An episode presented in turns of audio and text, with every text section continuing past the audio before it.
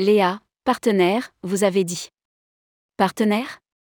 La life de Léa, l'agent de voyage, pas si blonde. Il se passe incontestablement quelque chose dans notre industrie.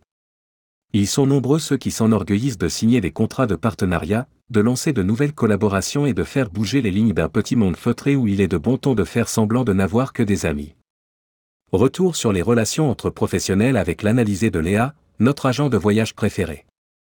Rédigé par Léa Moreau le lundi 21 août 2023.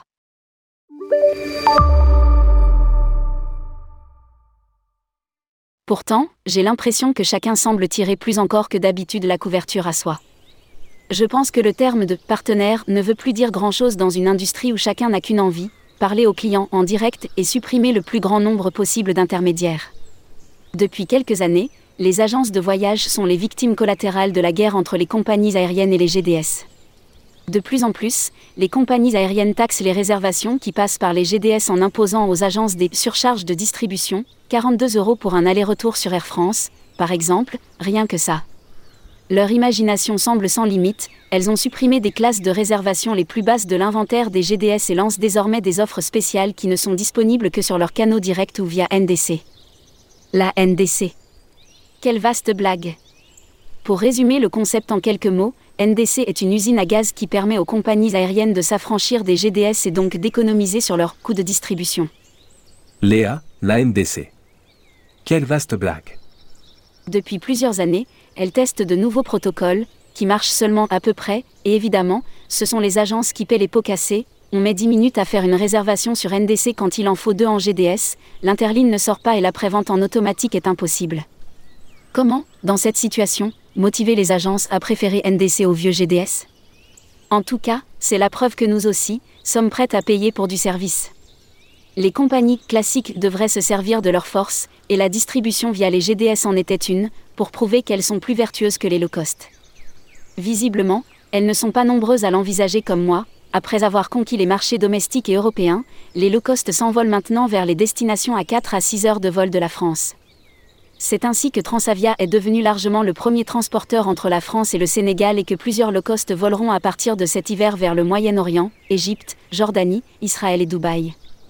Je ne parle même pas de ces transporteurs alternatifs qui volent entre l'Europe et les États-Unis, tellement je suis perdu devant le nombre et la variété. C'est un peu pareil chez les Théo Mass Market, surtout vers le bassin méditerranéen, ils investissent désormais massivement sur les réseaux sociaux pour rentrer en contact avec leur communauté, proposer un contenu moderne et exclusif et faire profiter des meilleures affaires. En proposant des offres spécifiques à ces canaux. Et hop Les Théo veulent entrer en contact avec leur communauté. TikTok ou Insta les envoie sur une landing page de leur appli, ça boucle en trois clics et tant pis pour les agences dites partenaires larguées qui, évidemment, n'arriveront pas à atteindre les objectifs de vente, synonyme de super commission. Alors que reste-t-il aux agences dites traditionnelles? Principalement le voyage à la carte en long courrier, ces voyages à forte valeur ajoutée, un peu long à monter certes, mais fortement rémunérateurs. Sur ce type de voyage, une agence a besoin de prendre une option en GDS le temps de composer son voyage et que le client se décide, et ça prend du temps, de contacter un voire plusieurs réceptifs, de comparer, retravailler un programme établi. Le tarifé avec des méthodes artisanales parce que les réceptifs sont très souvent opaques à partir du moment où l'on parle prix. Enfin, plusieurs réceptifs ne donnent plus désormais les noms des hébergements dans leur programme. Parce que les agences demandent des cotations et s'en servent pour réserver les hôtels en direct. Selon certains. Alors, prenons un peu de hauteur et ne faisons pas que paraphraser le grand débat qui agite les cours d'école, qui a commencé. La question que nous devons, tous, nous poser, c'est comment faire cesser cette spirale infernale de la versatilité et de l'infidélité. Certains Théo ont plus ou moins discrètement établi un réseau d'agences en propre, ou monté de véritables partenariats avec des réseaux régionaux pour s'assurer une espèce d'exclusivité sur la vente de certaines lignes de produits et ou de destination.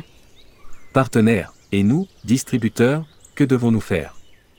Peut-être est-ce le début d'une véritable différenciation des agences. Avec un peu de chance, dans quelques années, si la tendance se confirme, on ne verra plus les mêmes voyages, les mêmes Théo et les mêmes compagnies aériennes dans les agences.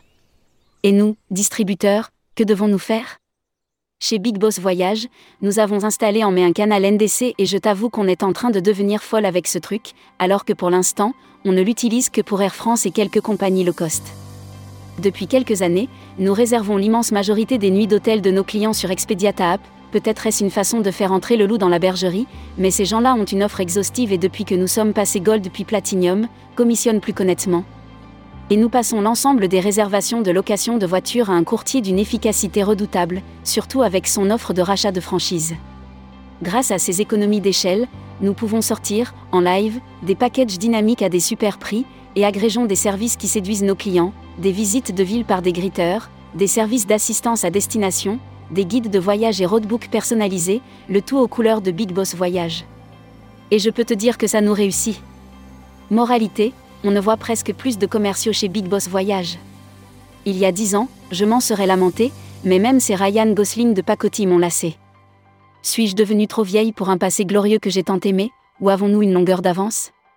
L'avenir, si JBI Boss en fait partie, nous le dira.